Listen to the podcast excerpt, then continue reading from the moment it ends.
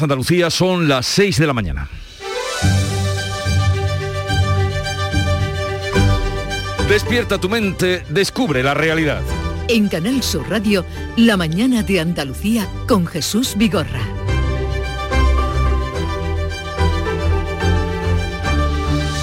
Dentro de tres horas, a las nueve de la mañana, se reanuda el debate sobre el estado de la comunidad autónoma en el Parlamento andaluz. Segunda jornada tras la sesión de este miércoles en la que estuvieron muy presentes en las intervenciones la situación de la asistencia sanitaria, el desempleo juvenil, los presupuestos de la Junta y la probabilidad de adelanto electoral.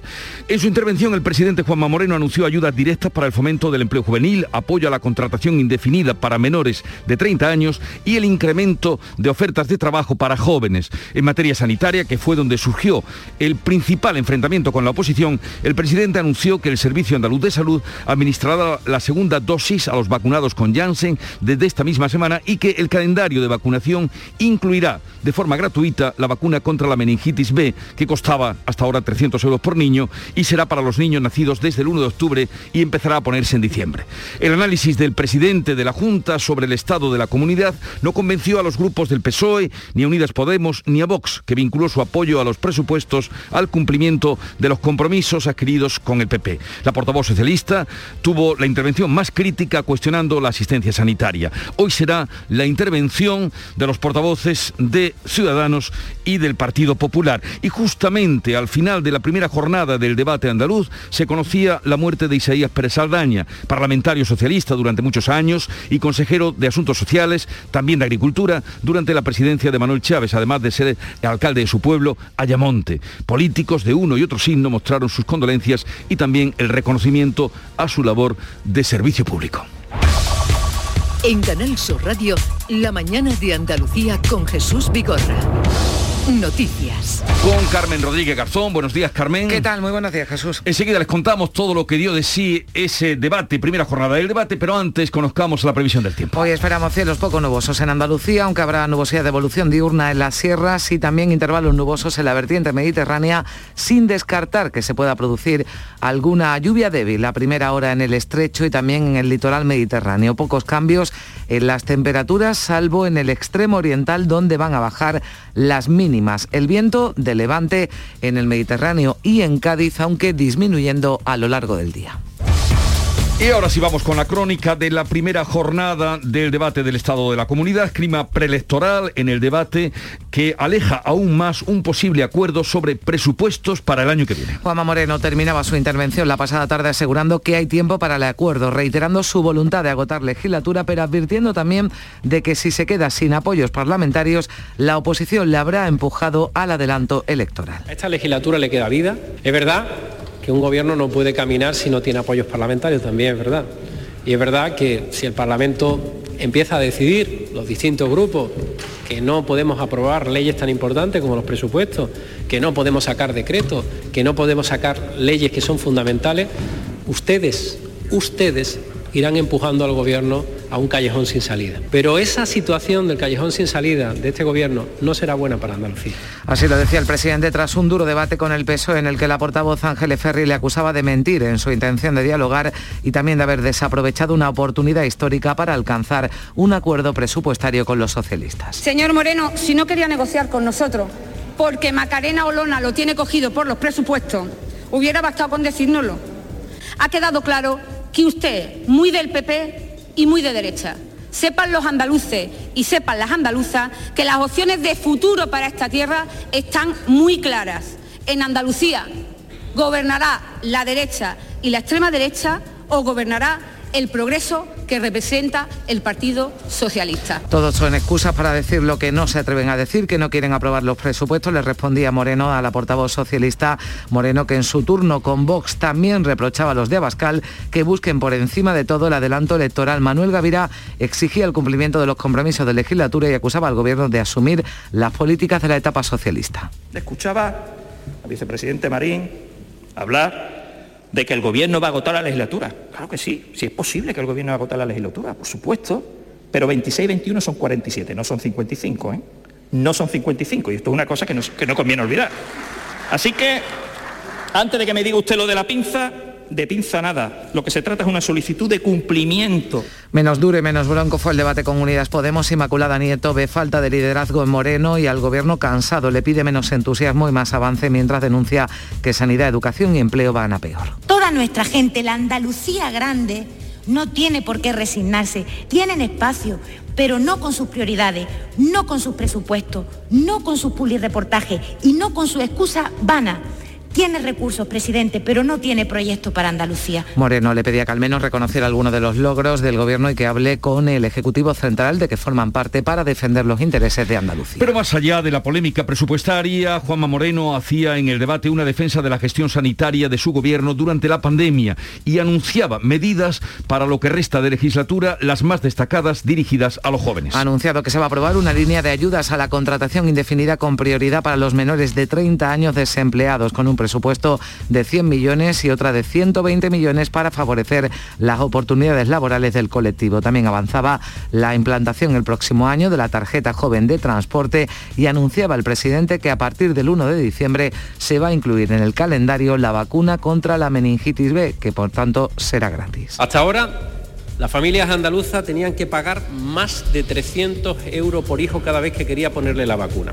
Bueno, pues a partir de ahora, ninguna familia en Andalucía tendrá que comprarla y tendrá que pagar por vacunar a sus hijos ninguna familia andaluza. Habrá además una ayuda económica de 22 millones para las residencias e impulsará durante el primer trimestre de 2022 una alianza por la industria en Andalucía. Hoy continuará el debate a partir de las 9 de la mañana con las intervenciones de Ciudadanos y PP y se votarán las propuestas de resolución presentadas por los grupos. Evolución de la pandemia al día de hoy sube más de un punto la tasa de incidencia COVID en Andalucía y España se vuelve a acercar al riesgo medio. En Andalucía se sitúa en 33,2 casos por cada 100.000 habitantes, es la mayor subida desde finales de septiembre. Sumamos además este miércoles 262 nuevos contagios y un fallecido. El dato positivo es que bajan los hospitalizados. En España esa incidencia acumulada sube más de tres puntos. Se queda a tan solo seis décimas de esos 50 casos por cada 100.000 habitantes que marcan el riesgo medio. Pese a esa subida, se mantienen aforos en estadios y pabellones deportivos. Lo acordaba Ministerio y Comunidades Autónomas. En la tarde de ayer también ratificaron la decisión de la Comisión de Salud Pública de inocular una dosis de refuerzo a los vacunados con Janssen a partir del 15 de noviembre.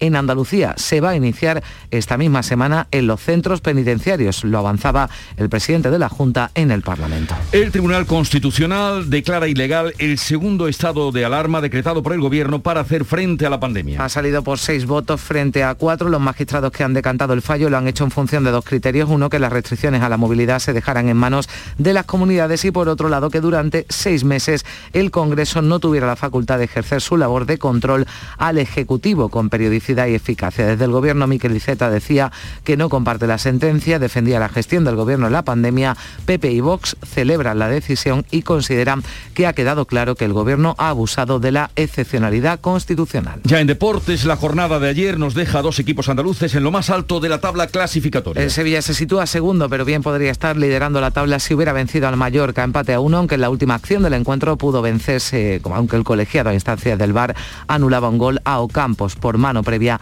de Fernando que le había asistido en la jugada. Con los mismos puntos que el Sevilla y que el líder, el Real Madrid, se coloca tercero el Betis, que consigue una victoria con goleada al Valencia 4 a 1. Granada y Getafe disputan hoy jueves un duelo de mucha necesidad para ambos. El conjunto andaluz precisa sumar victorias para salir de los puestos de descenso y noticia que conocíamos a última hora de la noche. Ronald Koeman ha sido destituido como entrenador del Barça, que cayó derrotado este miércoles ante el Rayo Vallecano. Así viene la actualidad este jueves 28 de octubre. ¿Cómo la cuentan los periódicos, la prensa que ya ha visto Javier Moreno? Buenos días. Muy buenos días Jesús. Pues hoy con un gran protagonista, el Tribunal Constitucional en todas las portadas por diferentes motivos, por diferentes sentencias. Dice el mundo que el golpe del Constitucional a la cogobernanza remata la gestión de Sánchez. El tribunal reprocha al gobierno que no se reservara ningún tipo de supervisión de las medidas tomadas durante la pandemia. En el diario El País este asunto. El bachillerato podrá cursarse en tres años e incorpora siete nuevas materias. El borrador del decreto que prepara el gobierno permite ir a la selectividad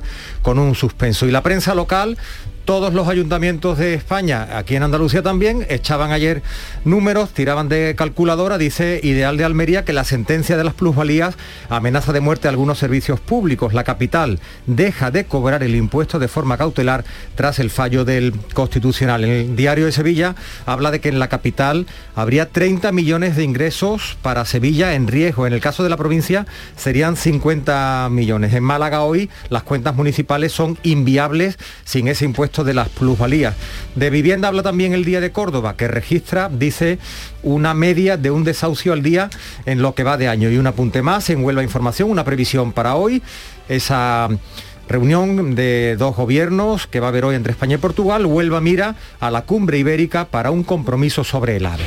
La cumbre de Trujillo, que es donde se va a celebrar, y eh, la agenda informativa que tenemos hoy, Beatriz Almeda. Pues a las 9 el INE da a conocer la EPA, la encuesta de población activa del tercer trimestre y el IPC de octubre. El Sindicato Médico Andaluz convoca en la sede del SAS en Sevilla una concentración para salvaguardar la atención primaria. Se celebra hoy en Barcelona el octavo encuentro del Corredor Ferroviario Mediterráneo y el Ministerio de Cultura concede este jueves el Premio Nacional de las Letras Españolas. Eh, pues ya veremos para quién es. Eh, la mañana amaneció muy temprano, 5 de la mañana como siempre, con el Club de los Primeros. Charo Padilla, buenos días. Hola, muy buenos días. Hoy no, sabes, no sé si se sabe que es el, se celebra el Día Mundial de la Animación. Desde el año 1892, eh, Jesús que Emily Renault presentó al mundo sus pantomimas luminosas, ese sistema conocido como teatro óptico que combinaba una linterna Sí. mágica y figuras pintadas a mano. Sí, sí. Hoy se celebra el Día Mundial de la Animación y hoy nos hemos vuelto infantil en el Club de los Primeros. Hemos recordado eh, nuestros dibujos animados de toda la vida. Oliver Benji, ese muchacho que se corría el campo y tardaba dos días en recorrérselo. Marco, Willy la abeja maya, en fin, ha sido, Heidi, ¿no? ha sido una Heidi. Ha sido una, una hora entrañable y hemos podido también hablar con el mejor panadero del mundo Eso. y con, que sí, con Le advertí ayer, digo, a las cinco y media Sí, tienes sí. con... Porque es el hombre más solicitado. Bueno, es que no te puedes imaginar, es que lo de la noticia ha llegado, me ha dicho hasta la Casa Real que ya le han felicitado por, por todos lados. Y, y lo hemos dedicado a la gente del PAN que era un mundo que estaba muy apartado y que está cogiendo ya la primera línea y el, el sitio que merece. Y además oyentes fijos tuyos. Hombre, por supuesto. Y nuestro. Que digo son- yo, Jesús, que, que Oliver y Benji sería de la época de Charo, que es muy joven y además lo parece, porque eh, de mi época era más, más. No, Heidi. Marco y... La música que nos llega de Canal Fiesta Radio. Tengo un ángel que me guía, que discutía hasta porfía con el ángel de la guarda. Tengo un ángel que seduce, solo piden que lo escuche y que no le den la espalda. Ángel revolucionario que busca en el diccionario del pecado y la inocencia. Tengo un ángel que en mi mente solo me tiene presente la paciencia y la impaciencia. Ángel Malherido del barrio que fue número uno en octubre de 2003 en el recorrido de los 20 años de la emisora hermana Canal Fiesta Radio. La mañana de hoy mm, va a ser un programa distinto porque a partir de las 9 vamos a conectar de nuevo. Si son puntuales, pues seremos también nosotros con el Parlamento. Eh, sí, Sí, pues venimos ofreciendo durante todo el día de ayer esa- ese debate, primera sesión ayer del debate sobre el estado de la comunidad que hoy va a concluir por la mañana. Recordamos con las intervenciones de los grupos que sustentan al gobierno Ciudadanos y Partido Popular. Después cerrará el presidente con una última intervención y ya presentación y votación de las propuestas de resolución de los grupos parlamentarios. Pero cuando terminen sí el debate nosotros retomaremos y por ejemplo tenemos cita prevista con la familia eh, de Camarón porque han preparado un disco homenaje a, a su padre eh, Capitán de mis sueños es el título que lleva el nuevo álbum homenaje a Camarón de la isla. Su familia le rinde tributo con un legado a través de nueve canciones. Estarán con nosotros a partir de las 11 que a esa hora seguro ya está eh, Veremos, suponemos. ¿eh? Ayer se extendió más de lo previsto pero, y es pero hoy son los grupos del gobierno y entonces ya hay menos supongo discusión Bueno, recordamos que el presidente no tiene límite de tiempo en su respuesta y no sabemos si todavía se habrá guardado eh, algún anuncio, alguna medida para lo que resta de legislatura. Ya lo, veremos. lo que viene siendo la traca final y nuestra traca final estará con Julia Navarro, ya saben que es muy prolífica, acaba de publicar De ninguna parte, entra en el mundo del eh, multiculturalismo, la dificultad, el desarraigo sobre todo de los musulmanes asentados en Europa o, o los judíos. Por ahí van las cosas, estará con nosotros a partir de las once y media de la mañana. 6-15 minutos, sigue la información en Canal Sur Radio.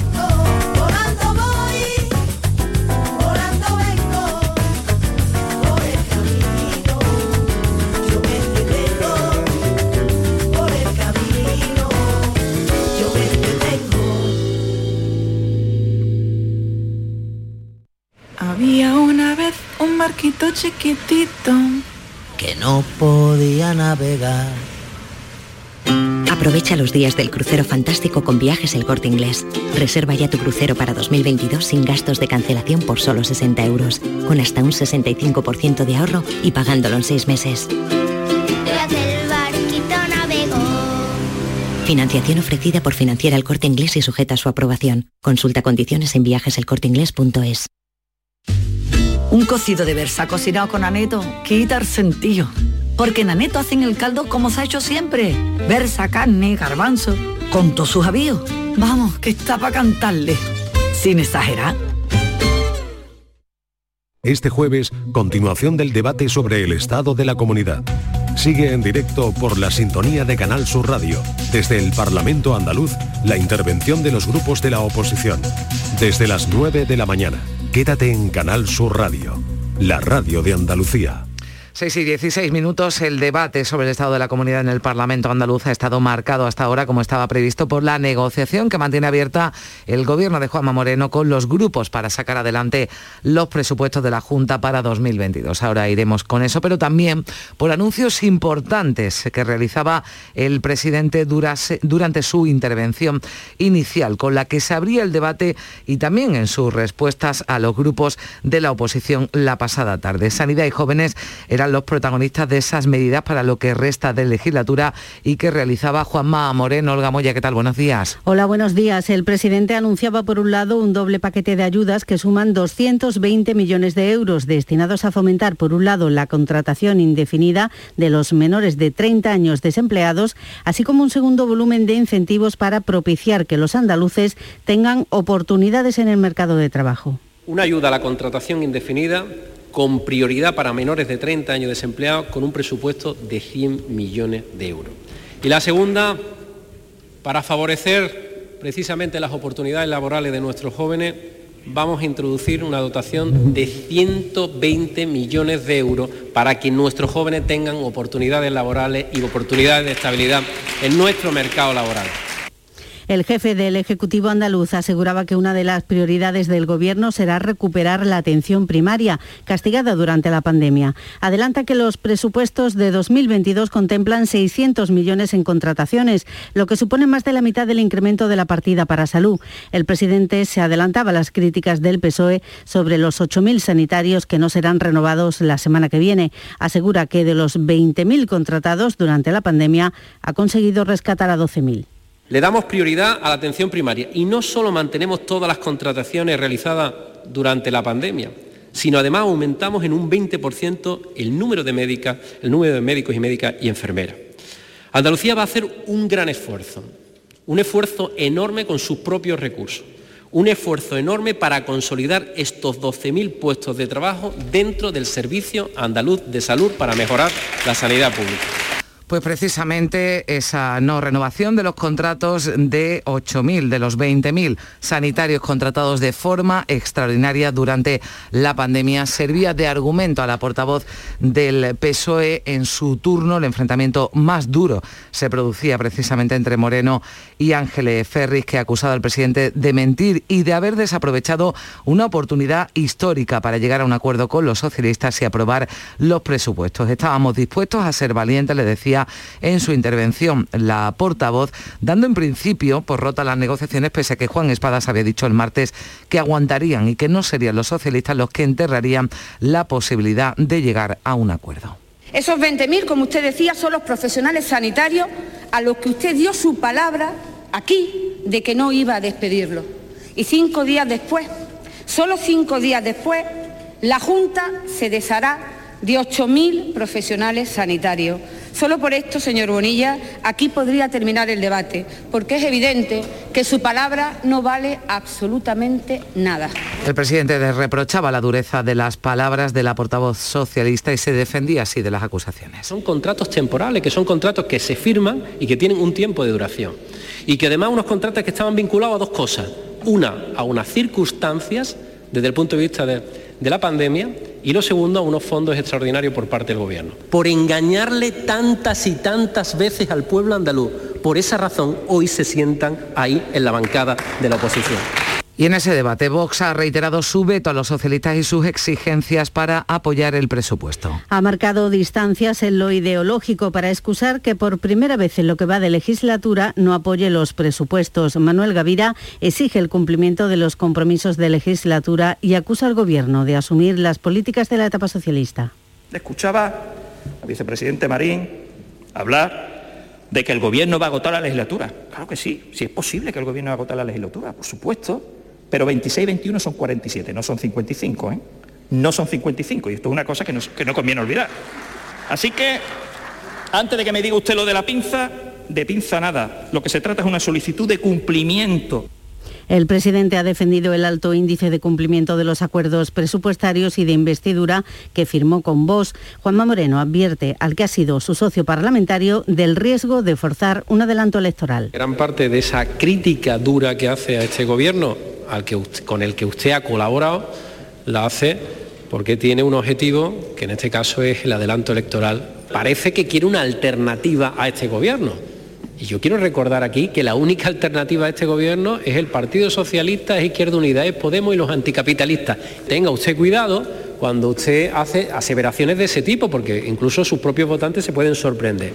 Mucho más sereno era el debate entre Juanma Moreno y la portavoz de Unidas Podemos por Andalucía, Inmaculada Nieto, que ha instado al presidente a ser menos autocomplaciente y más ambicioso en sus proyectos. Moreno le ha pedido que reconozca algunos de sus logros y que hable con Madrid para defender los intereses de Andalucía. Inmaculada Nieto ve falta de liderazgo en Moreno y al gobierno cansado. Le pide menos entusiasmo y más avances, mientras denuncia que la sanidad, la educación y el empleo van a peor. Si eso no, lo, no, no tiene un tratamiento paliativo desde su presupuesto histórico, increíble, asombroso, maravilloso, y tampoco tenemos medidas estructurales sobre la mesa, dígame usted cómo va a solucionar lo que está pasando fuera del publireportaje. Moreno le ha recordado que los porcentajes de inversión en sanidad y educación son ahora los que siempre ha reclamado su grupo. El presidente recuerda el daño que la pandemia ha causado al empleo, defiende los datos de la economía y asegura que va a seguir trabajando para que el crecimiento llegue a las familias. Estamos sembrando, no sabemos quién recogerá el fruto de esa siembra, si será este gobierno o será otro gobierno, pero lo que sí le puedo asegurar que los andaluces sí que van a recoger los frutos de toda la reforma por parte de este gobierno. Juanma Moreno, que terminaba su intervención la pasada tarde asegurando que hay tiempo para el acuerdo, reiterando su voluntad de agotar la legislatura, pero advirtiendo también de que si se queda sin apoyos parlamentarios, lo escuchábamos antes, la oposición le habrá empujado al adelanto electoral. Veremos qué ocurre en la sesión de hoy, cuáles son los mensajes. Seguro que baja el tono del debate porque se reanuda con las intervenciones de los dos grupos que sustentan el gobierno andaluz, PP y Ciudadanos, y se van a debatir las propuestas y votar las propuestas de resolución presentadas por los grupos. Y noticia que conocíamos la pasada noche, ha fallecido a los 72 años Isaías Pérez Aldaña, ex consejero socialista durante la presidencia de Manuel Chávez en la Junta, Ah, ocupó ahí las carteras de Asuntos Sociales y de Agricultura y Pesca. Nació en Ayamonte, donde fue alcalde en 1991, posteriormente en 1995. Las reacciones no se hacían esperar a través de Twitter. El PSOE andaluz se despedía de Pérez Aldaña, recordando las palabras de su fundador, de Pablo Iglesias, los socialistas no mueren, se siembran. Juan Espadas también en Twitter lamentaba su muerte, nos deja un amigo, un maestro, un referente como socialista. También el presidente de la Junta, Juanma Moreno, ha mostrado sus condolencias a través de Twitter. Mi pésame al PSOE de Andalucía por el fallecimiento de Pérez Saldaña, servidor público, decía, y consejero durante varias legislaturas. Y escuchábamos eh, hace unos instantes al presidente de la Junta. Andalucía va a poner la vacuna contra la meningitis de forma gratuita a los lactantes. La vacuna comercializada como Bexero previene la meningitis producida por la bacteria llamada meningococo B, que afecta sobre todo a niños con edades inferiores a los 5 años. Pero también avanzaba en ese debate el presidente de la Junta que Andalucía se va a adelantar, va a adelantar esta semana esa dosis de refuerzo que se ha aprobado para los vacunados con Janssen. El Consejo Interterritorial de Salud aprobaba esa administración de dosis de recuerdo, como decimos, a las personas vacunadas con Janssen a partir del 15 de noviembre, después de esa decisión unánime de la Comisión de Salud Pública. En cuanto a los datos, la tasa COVID, ya lo apuntábamos, ha aumentado en Andalucía un punto con dos, uno con dos, se sitúa en 33,2, es la mayor subida desde, desde finales de septiembre y en España la incidencia acumulada roza de nuevo el riesgo medio al subir más de tres puntos desde ayer y quedarse a tan solo seis décimas de los 50 casos. Y el Tribunal Constitucional Conocíamos ayer el fallo, declara ilegal el segundo estado de alarma decretado por el Gobierno para hacer frente a la pandemia. Es la tercera actuación anulada tras el primer estado de alarma y la suspensión de la actividad del Congreso. Una decisión que no apoya el ministro de Cultura y Deportes, Miquel Iceta, que ha mostrado su desacuerdo con la sentencia. Todas las sentencias del Tribunal Constitucional las acato. En este caso concreto tengo que añadir que respetuosamente discrepo.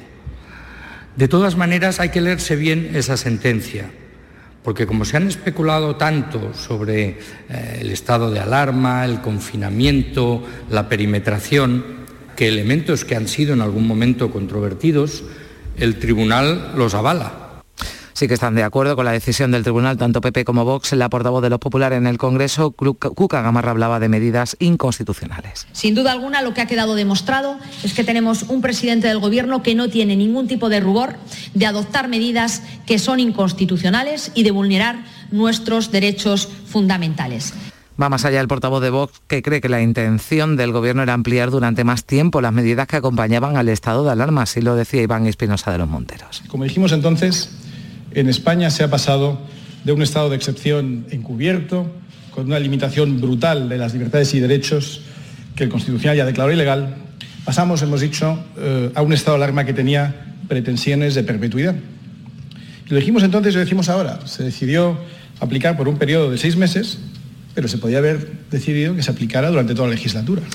Y sigue habiendo reacciones a esa decisión, otra decisión del Constitucional de anular el impuesto de plusvalía municipal. Los abogados del despacho sevillano de Impuestalia son los que han logrado, los que han iniciado ese proceso. Su cliente consiguió un beneficio de 20.000 euros en una venta respecto a lo que le había costado al comprarla. Le pedían 85.000 euros de plusvalía. Desde entonces, desde 2013, lo lleva reclamando la fórmula de cálculo desaparece y hay posibilidad de recurrir las plusvalías, tanto las pasadas como las presentes, en tanto el legislador no haga nada.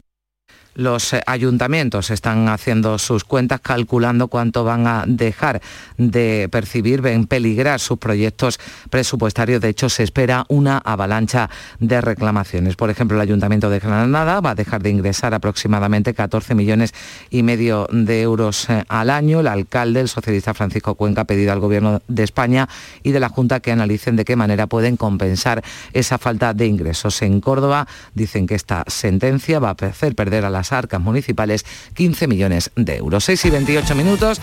Vamos ya con un avance de la información del deporte, Antonio Camaño. El Betis consiguió una victoria con goleada al Valencia 4 a 1 y dando un nuevo recital de fútbol y sobre todo dejando la sensación a día de hoy de un equipo imbatible que incluso va mejorando defensivamente. De nuevo con rotaciones las que hizo Pellegrini y sin que el equipo se resienta. Dos goles de Borja Iglesias, uno de Petzela, uno de Juanmi relanzan a un Betis hacia la pelea por una plaza de la Liga de Campeones. Hasta su entrenador reconoce que el partido partido de anoche ante el Valencia fue uno de los mejores. Pero sí coincido que hicimos un gran partido con rendimientos individuales eh, muy altos, donde marcamos una diferencia ante un gran equipo como es, como es Valencia. Por eso digo, no sé si, si fue el mejor, pero de que sí fue un gran partido sin lugar a dudas. El Sevilla empató a un gol en su visita a Mallorca en un duelo en el que volvió a lucir sus defectos como visitante, regaló hasta 60 minutos de partido, pero rescatando un punto que bien pudieron ser tres en la última acción del encuentro cuando Jaime Latre, a instancias del VAR, anulaba un gol de Ocampos por mano previa de Fernando. Uno de los protagonistas de ese partido, Jordán, sabedor de que se le escapa dos puntos al Sevilla, piensa que hay que ir antes a por el encuentro. Un poco la línea es el ir a por el partido desde, desde el inicio, no, no esperar un poquito a, que se den situaciones eh, negativas, complejas para, para reaccionar. Creo que, que eso es lo que debemos de, jugar- de mejorar. Y esta noche el Granada y el Getafe disputan un duelo de mucha necesidad para ambos equipos, mientras que el conjunto nazarí precisa sumar victorias para salir de los puestos de descenso en los que ha caído el madrileño, ansía su primera victoria de la temporada. Y en el día de ayer el Córdoba ganó al Jerez Club Deportivo por 0-1, gol de Simo en la Copa Federación y el equipo blanquiverde se clasifica para la Copa del Rey. Y noticia de última hora de anoche, Ronald Koeman ha sido destituido como entrenador del Barça.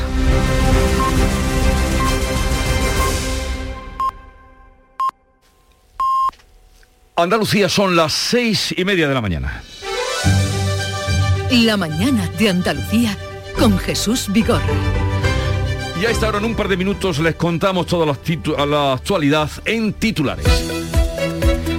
El debate sobre el estado de la comunidad se reanuda a las 9 de esta mañana. En la primera sesión, el presidente Juanma Moreno ha anunciado incentivos contra el paro juvenil y una reforma integral de la sanidad. Juanma Moreno y PSOE se reprochan mutuamente no querer llegar a un acuerdo para sacar los presupuestos. Moreno advierte de que si se queda sin apoyos en el Parlamento se verá obligado a adelantar elecciones. Ha muerto a los 72 años Isaías Pérez Saldaña, consejero socialista durante la presidencia de Manuel Chávez. Era onubense de Ayamonte, ocupó las carteras de Asuntos Sociales y también de Agricultura y Pesca. Políticos de uno y otro color han mostrado su pesar en las redes sociales. Portugal queda abocada a unas elecciones adelantadas. Los presupuestos generales no han salido adelante y el presidente del país ha puesto en marcha la maquinaria para adelantar comicios. Hoy se celebra en Cáceres la cumbre hispanolusa. Pese al momento convulso que vive el primer ministro portugués, se verá con Pedro Sánchez en Trujillo. Van a firmar nueve documentos de cooperación y Huelva espera un compromiso sobre el AVE Sevilla-Huelva-Faro. La vacuna frente a la meningitis B se incorpora al calendario andaluz a partir del 1 de diciembre. La Junta asumirá los 300 euros que cuesta, será gratuita, se inocula con una pauta de tres dosis a los dos meses, a los cuatro y a los 15.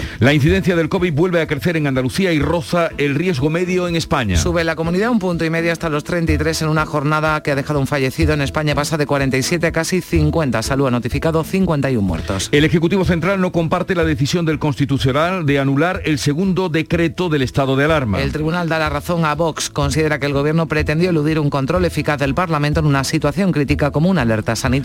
Los ayuntamientos ven peligrar sus cuentas por la pérdida del impuesto de plusvalías municipales. Los consistorios está- están elaborando sus presupuestos en esta fecha y se ven ahora con una merma que suma entre todos 2.500 millones de euros al año. Los alcaldes exigen una acción rápida que compense la pérdida de ingresos. El precio medio de la luz cae hoy 21 euros, pero se queda otro día más por encima de los 200. 205 de media, la franja más cara entre las 9 y las 10 de la mañana cuando va a llegar a los 252, el mínimo entre las 4 y las 5 de la tarde bajará hasta los 169. Argelia garantiza el suministro de gas a España a partir del domingo cuando piensa cerrar el gaseoducto con Marruecos. Se compromete a servir todo el gas contratado y a enviar un barco lo que no tenga a enviar en un barco lo que no tenga cabida la tubería de Almería. Queda por aclarar quién asume esos costes extras. El sábado viene con predicción de lluvias y las procesiones de Sevilla y, la Ma- y Málaga, la Magna de Málaga, pendientes del cielo. La Hermandad del Gran Poder de Sevilla, de Sevilla decide hoy si traslada su imagen mañana viernes o el domingo y los organizadores de esa magna en Málaga esperarán hasta el último momento para comunicar su decisión.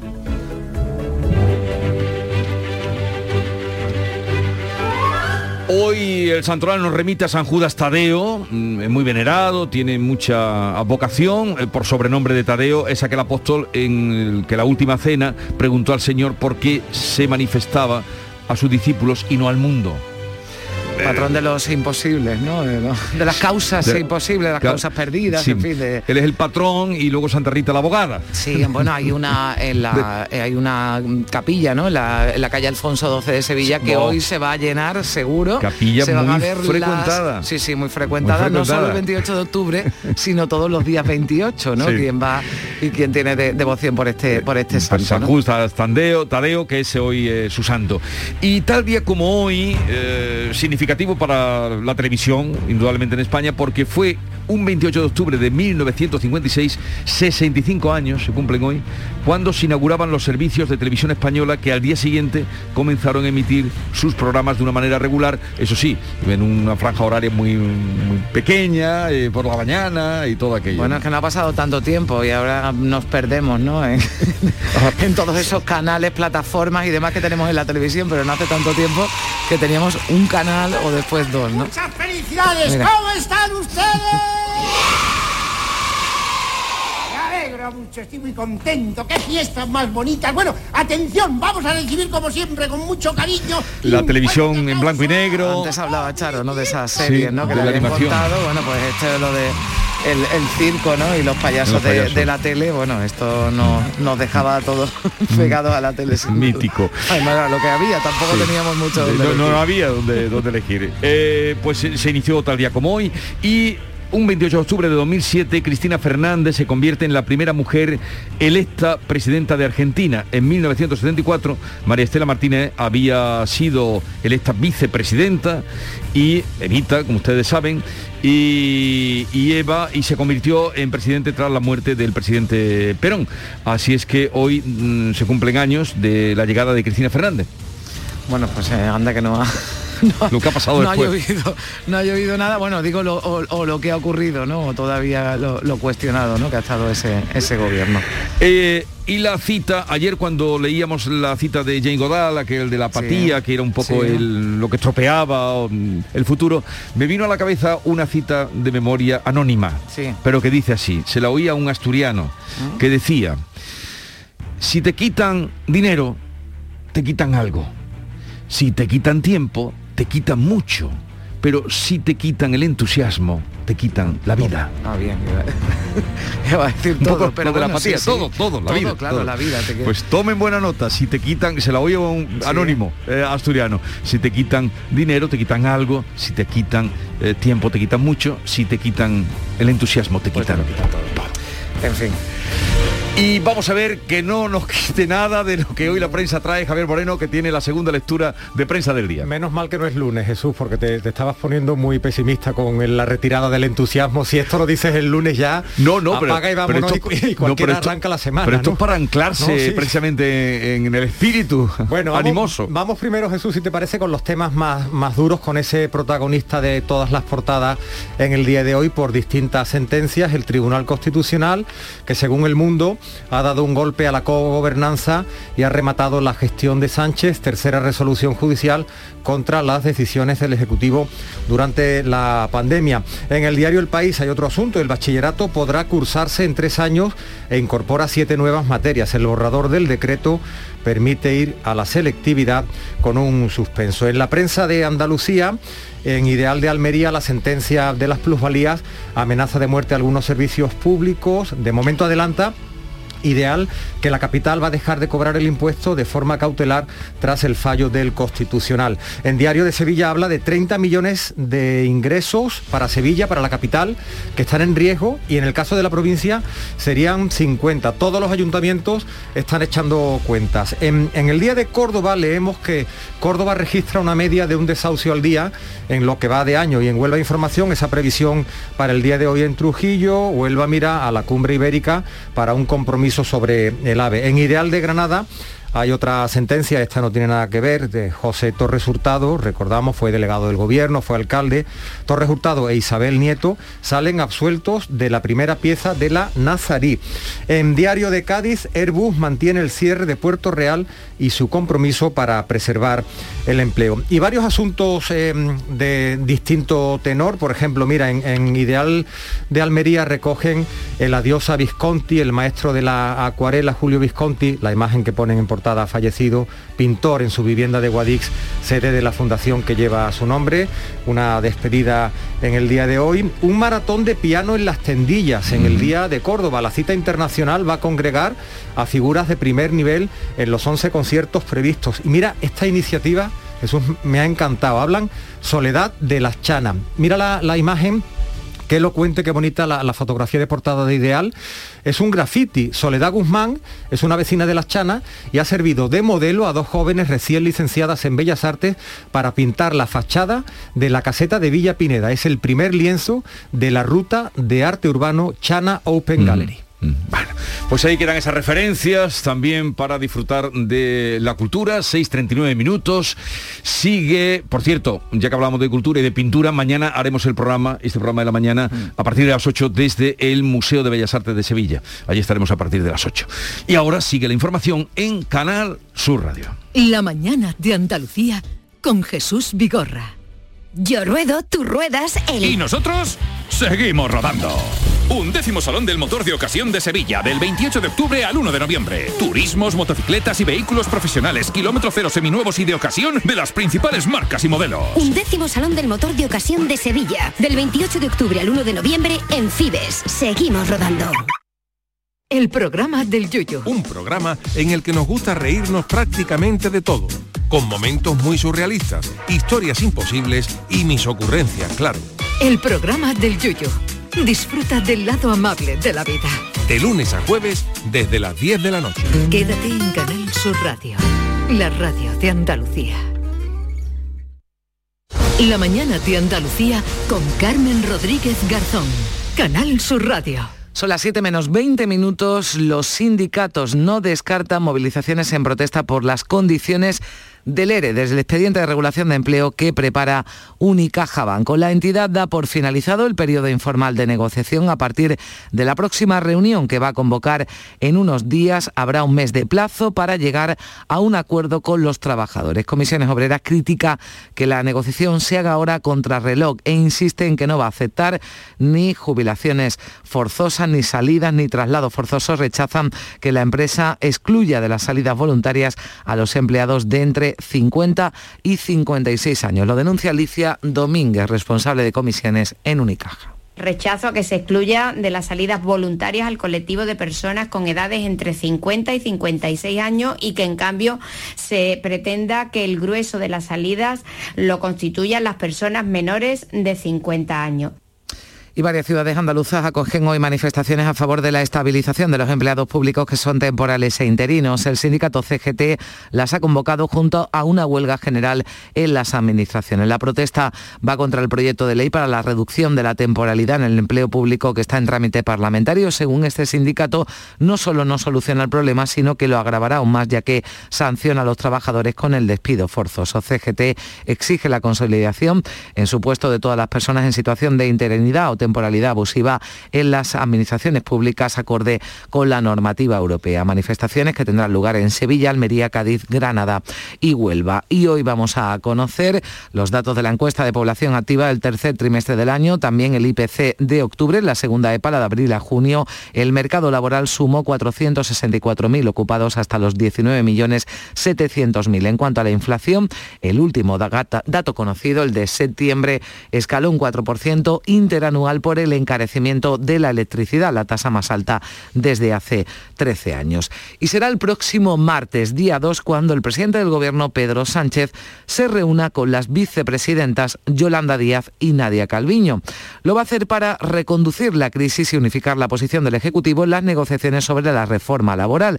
Este miércoles, la vicepresidenta primera y ministra de Economía, Nadia Calviño, destacaba el compromiso de todo el Gobierno para lograr esa derogación de la reforma laboral. Dice que es un trabajo común de todos los integrantes del Ejecutivo. Todo el Gobierno está comprometido con abordar una reforma laboral la mejor eh, posible y que nos permita erradicar la precariedad, impulsar la competitividad empresarial y reequilibrar la negociación colectiva. Tenemos una hoja de ruta que no solamente está acordada dentro del Gobierno, es que está acordada con los agentes sociales de cuáles son las cuestiones que vamos a abordar de aquí a final de año y sobre las que yo espero tengamos un acuerdo eh, lo antes posible.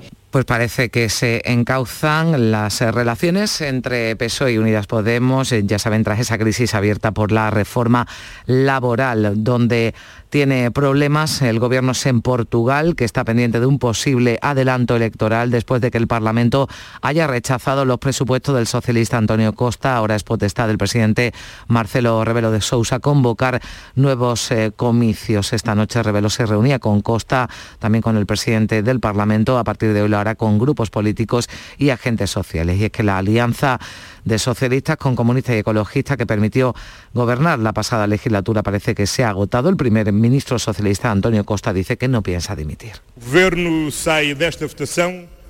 De conciencia tranquila y cabeza erguida. El gobierno sale de esta votación con la conciencia tranquila y la cabeza erguida. Quiero decirle a los portugueses que seguiremos cumpliendo con el país, incluso en las condiciones más adversas, incluso sin presupuesto. Mesmo nas condições mais adversas de não dispormos de um orçamento.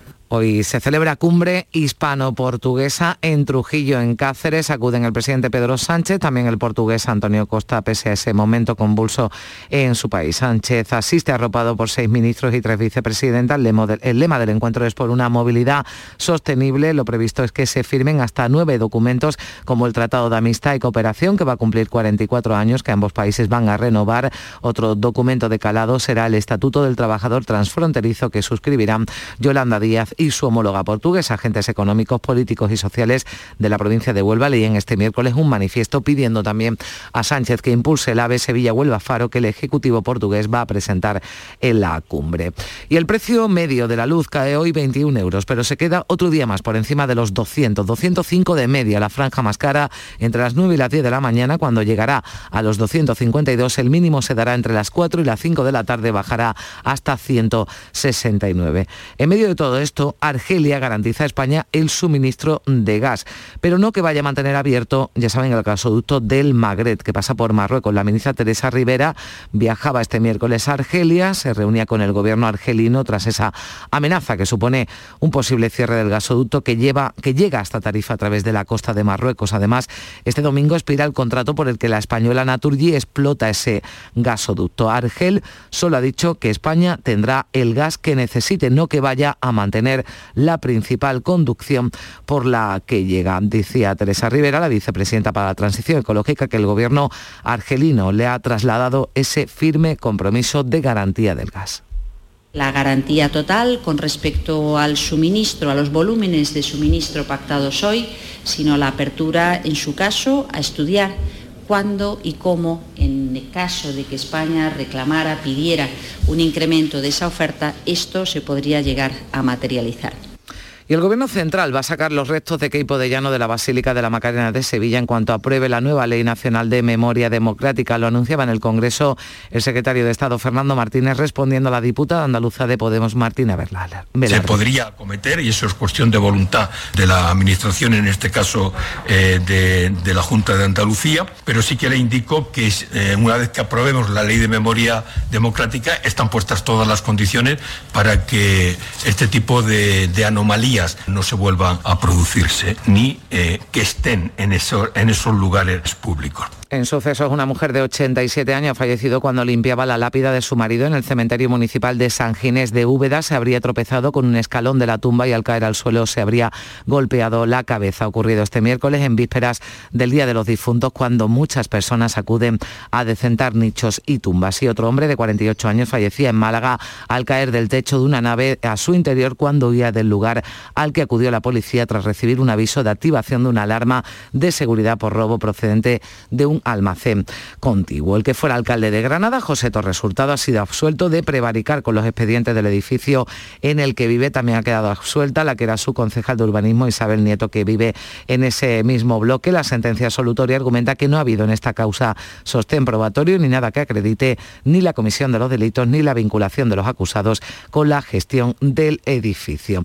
Y la lava ha dado un respiro. En La Palma en las últimas horas fluye sobre los cauces ya abiertos y las coladas se engrosan, pero no avanza. Se ha aumentado la actividad sísmica durante la pasada tarde. Se registraban varios terremotos superiores a 4 grados y medio de magnitud. Hay otro motivo para el alivio. La directora en Canarias del Instituto Geográfico Nacional, María José Blanco, confirma que la elevación del terreno cercano al volcán ha remitido. La deformación de 10 centímetros reportada ayer, registrada en una única estación que está próxima a GDI, ha revertido prácticamente en su totalidad, recuperándose los niveles de días anteriores y un equipo de la Universidad de Huelva colabora en el informe sobre la calidad del aire que realiza el Consejo Superior de Investigaciones Científicas en la zona de afección del volcán de La Palma.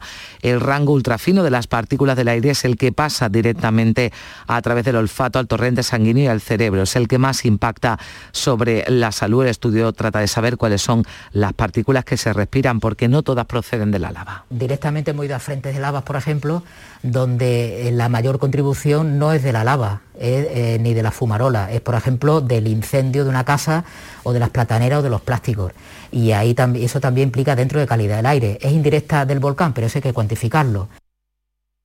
Y la agrupación de cofradías de Semana Santa de Málaga sigue trabajando de cara a la celebración de su procesión magna que bajo el nombre Camino de la Gloria recorrerá las calles de la capital el sábado 30 de octubre. Así lo han acordado tras una reunión mantenida la pasada tarde entre los hermanos mayores de las 16 imágenes titulares que participarán en la procesión. También la Hermandad del Gran Poder en Sevilla esperará hasta hoy jueves para decidir su traslado desde la parroquia de la Candelaria hasta la parroquia de Santa Teresa. Ya se descarta el sábado por las lluvias, pero se decidirá hoy si se va hacer mañana viernes o el domingo. Y esta casa, la RTVA y el Festival de Cine Iberoamericano de Huelva renuevan un año más su compromiso por el que Canal Sur se compromete a difundir los eventos y actividades de la próxima edición de la muestra, la 47, que se celebra entre el 12 y el 19 de noviembre. Dentro de las actividades programadas, Canal Sur entregará el premio al mejor cineasta al director, productor onubense Paco Ortiz. Así destacaba Juan de Mellado, el director de la RTVA, el respaldo de esta casa al festival. Le vamos a dar una amplia cobertura en todos nuestros espacios, tanto informativos como en, programas tanto de la televisión como de la radio, incluso la retransmisión de la gala inaugural y de clausura a través de, de Canal Sur Televisión. Así llegamos a las 7 menos 10 minutos, tiempo ya para la información local. En la mañana de Andalucía de Canal Sur Radio. Las noticias de Sevilla. Con Pilar González. Hola, buenos días. Hoy hay tres concentraciones importantes en Sevilla. Una de los médicos de familia y pediatras, otra de los sanitarios contratados por la pandemia y una tercera de los interinos de todas las administraciones. En cuanto al tráfico, es fluido a esta hora y en la ciudad ya se ha reabierto la avenida de Miraflores dos días antes de lo previsto porque han acabado las obras de repavimentación. Hoy tenemos el cielo con nubes, viento variable flojo y las temperaturas sin cambios. La máxima prevista es de 26 grados en Morón y 27 en Écija, Lebrija y Sevilla. A esta hora 14 grados en la capital. ¿Quieres hacer algo por el medio ambiente en tu ciudad? Únete a Reciclos. Reciclos es el primer sistema de reciclaje digital que te recompensa por cuidar la sostenibilidad del planeta y de tu ciudad. Consigue premios sostenibles reciclando con tu móvil, latas y botellas de plástico de bebidas. Con Reciclos reducirás el CO2 y le darás oxígeno a una Sevilla más verde. Forma parte del reciclaje del futuro. ¿Cómo? Entra en reciclos.com. Contamos contigo. Una iniciativa del Ayuntamiento de Sevilla, Lipasam y Ecoembes. Juntos cuidamos Sevilla. Porque realizar una obra eficaz y eficiente en Sevilla es posible. Revesan. Contamos y trabajamos con arquitectos, administradores de fincas y para particulares, llevando a cabo sus proyectos con la calidad y seriedad que nos caracteriza. Contáctenos en revesan.es. Revesan, transformando Sevilla. Las noticias de Sevilla. Canal Sur Radio. El presidente de la Diputación de Sevilla reclama compensaciones a los ayuntamientos que dejarán de cobrar el impuesto de plusvalía. Para Fernando Rodríguez Villalobo, la resolución del Tribunal Constitucional que anula ese tributo supone un grave perjuicio para las haciendas locales. Si se deja en suspenso el cobro de este impuesto, pues hay que dotar de mecanismos de compensación a las arcas locales, sin duda. El Ayuntamiento de Sevilla perderá, por ejemplo, 30 millones de euros por la suspensión de la recaudación de ese impuesto, una cuantía que se contempla ya en el presupuesto de 2022 que se está tramitando. El alcalde Juan Espadas confía en que el Gobierno central apruebe lo antes posible la modificación de la ley de haciendas locales que ya está preparando. Hay que buscar una solución urgente a esta cuestión. Es un instrumento eh, en el que eh, los ayuntamientos tenemos depositado una parte de los recursos que necesitamos para la gestión municipal, para la prestación de servicios públicos, etcétera. Hablamos de sanidad, de coronavirus. La tasa de incidencia ha subido en nuestra provincia, está en 22 casos por 100.000 habitantes, mientras que en la capital baja ligeramente a 23,9. En las últimas horas se han registrado 53 contagios y un fallecido. Hay 27 hospitalizados, 7 de ellos están en UCI. Y este mediodía va a haber una concentración de médicos de familia y de pediatras de atención primaria ante el Servicio Andaluz de Salud en la Avenida de la Constitución. Están convocados por el Sindicato Médico Andaluz que denuncia sobrecarga asistencial demora en las citas y escasez de facultativos. Su presidente en Sevilla, Rafael Ojeda, asegura que en la provincia son necesarios al menos 200 médicos de familia más la mayoría de la población tiene problemas para, para poder ver a su médico y se dan citas con mucha demora y, las consultas están muy sobrecargadas, el médico tiene muy poco tiempo para ver al paciente y estas son las consecuencias, una atención que no es de la calidad que creemos que tendría que ser y, demoras en poder ver al médico. Además, los sindicatos Comisiones Obreras, Sujeta y CESI protestan hoy de nuevo para exigir la renovación del 100% de los contratos de todas las categorías en el SAS que se han hecho durante la pandemia. En Sevilla, la concentración es a las diez y media de la mañana ante las puertas del antiguo Hospital Militar. El contrato se les acaba a final de este mes. Y también se manifiesta hoy el colectivo de empleados públicos interinos. A partir de las 11 de la mañana, desde la Diputación de Sevilla hacia la Plaza Nueva, van a marchar contra el decreto ley estatal de temporal en el empleo público. Y la plantilla de la citunera Ángel Camacho de Espartinas tiene hoy una huelga, su primer paro de 24 horas, trasladan sus protestas a las puertas de la empresa en Morón de la Frontera. Los trabajadores negocian las condiciones del traslado o en otros casos la salida de la compañía, como nos cuenta el presidente del Comité de Empresas, Rafael Salado. El jueves viene eh, paro 24 horas. Personas que llevan ahí 40 años, lo que le, le nada más que no es indemnización improcedente, sino lo que le, que le quedaría serían los 20 días por año, máximo 12 mensualidades. De nada le valdría el montón de años que llevan ahí. Esto es la aceituna. En la naranja, la campaña de recogida ha empezado con 15 días de retraso por las altas temperaturas y la falta de lluvias. La producción será un 2% menor que la del año pasado, 952.000 toneladas y genera más de 3 millones y medio de jornales. No en vano, Sevilla es la primera productora de naranja de toda Andalucía. El presidente de la patronal Asaja, Ricardo Serra, espera que en cuanto llegue el frío mejore el color de la naranja, todavía un poco verde, y aumente también la demanda. La naranja es una fruta que la gente suele eh, consumir cuando, cuando hace frío. Y como no lo hace, pues por un lado no está la naranja lo suficientemente, la madurez no, no se ha alcanzado todavía del todo, y por otra parte, pues el consumo no empieza a tirar. Y eso hace que prácticamente esté muy paralizado el campo. Y aún el laboral, Alestis y los sindicatos han pactado un ERTE en la planta de San Pablo. Afectará de forma rotatoria a 240 trabajadores para hacer frente a la bajada de la carga de trabajo. Y los vuelos internacionales en el aeropuerto de San Pablo se han recuperado. En la temporada de invierno que arranca el domingo hay previstos 19.300 vuelos hasta marzo, operados por 14 compañías. Se podrán volar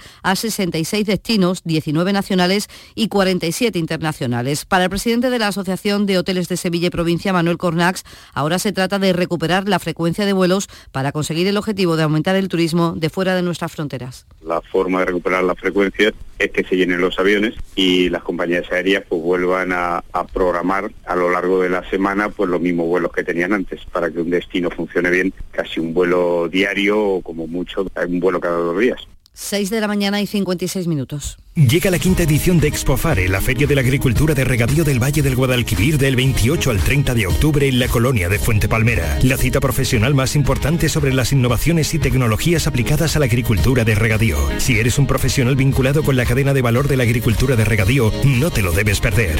Expofare del 28 al 30 de octubre organiza Ayuntamiento de Fuente Palmera.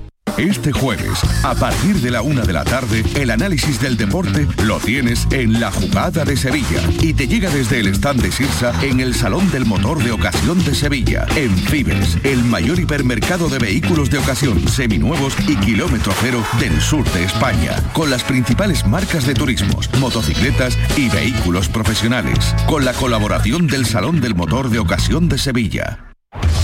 En Canal Sur Radio, las noticias de Sevilla.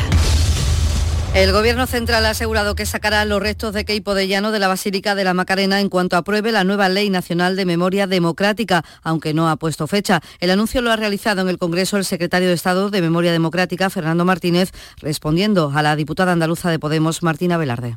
Se podría acometer y eso es cuestión de voluntad de la Administración, en este caso eh, de, la Junta de Andalucía, pero sí que le indico que eh, una vez que aprobemos la ley de memoria democrática están puestas todas las condiciones para que este tipo de, anomalías no se vuelvan a producirse ni eh, que estén en, en esos lugares públicos. La Hermandad del Gran Poder ha aplazado un día más hasta hoy la decisión sobre el día en el que será el traslado del Gran Poder desde la parroquia de la Candelaria a Santa Teresa por esa previsión de lluvia que hay. En lo político les contamos que el peso de Sevilla celebra esta tarde a las seis reunión de su comité provincial previo al cónclave provincial del 19 de diciembre. La secretaria general del PSOE sevillano, Verónica Pérez, ha mostrado ya su apoyo a la candidatura del alcalde de Arrinconada, Javier Fernández, para sustituirla al frente del partido y Fernández ha agradecido todos los apoyos. Agradezco muchísimo que los compañeros incluso se manifiesten públicamente en este en esta línea y vamos a intentar entre todos construir un gran proyecto para Sevilla. El Pleno de la Diputación trata este jueves el precio de la luz, el Infoca, los fondos de la Unión Europea y también va a abordar eh, un apoyo a los afectados por la erupción del volcán de La Palma. Les contamos que en Fibes comienza hoy el Salón del Automóvil de Ocasión y que en el edificio de Capitanía General de la Plaza de España se celebra hoy la entrega de premios de la revista ELE con artistas nacionales, sobre todo internacionales. Deportes, Antonio Camaño. El Betis consiguió una victoria con goleada al Valencia 4-1 y dando de nuevo un recital de fútbol y sobre todo la sensación ahora, en este momento, de un equipo imbatible. Dos goles de Borja, uno de Pesela y uno de Juan Mir relanzan a un Betis hacia la pelea por una plaza en la Liga de Campeones. Y el Sevilla empató un gol en su visita a Mallorca en un duelo en el que volvió a lucir sus defectos como visitante, regaló 60 minutos de partido, pero rescatando un punto que bien pudieron ser tres en la última acción del encuentro, cuando Jaime Latre, a instancias del VAR, anulaba el gol de Ocampos por mano previa de Fernando. Y hoy se presenta el espectáculo de Navidad Si canta nuestra tierra en Navidad con artistas como Arcángel, Argentina, Manuel Lombo o Joana Jiménez. A esta hora tenemos 13 grados en Estepa, 12 en Guadalcanal, 16 en Paradas, 14 en Sevilla.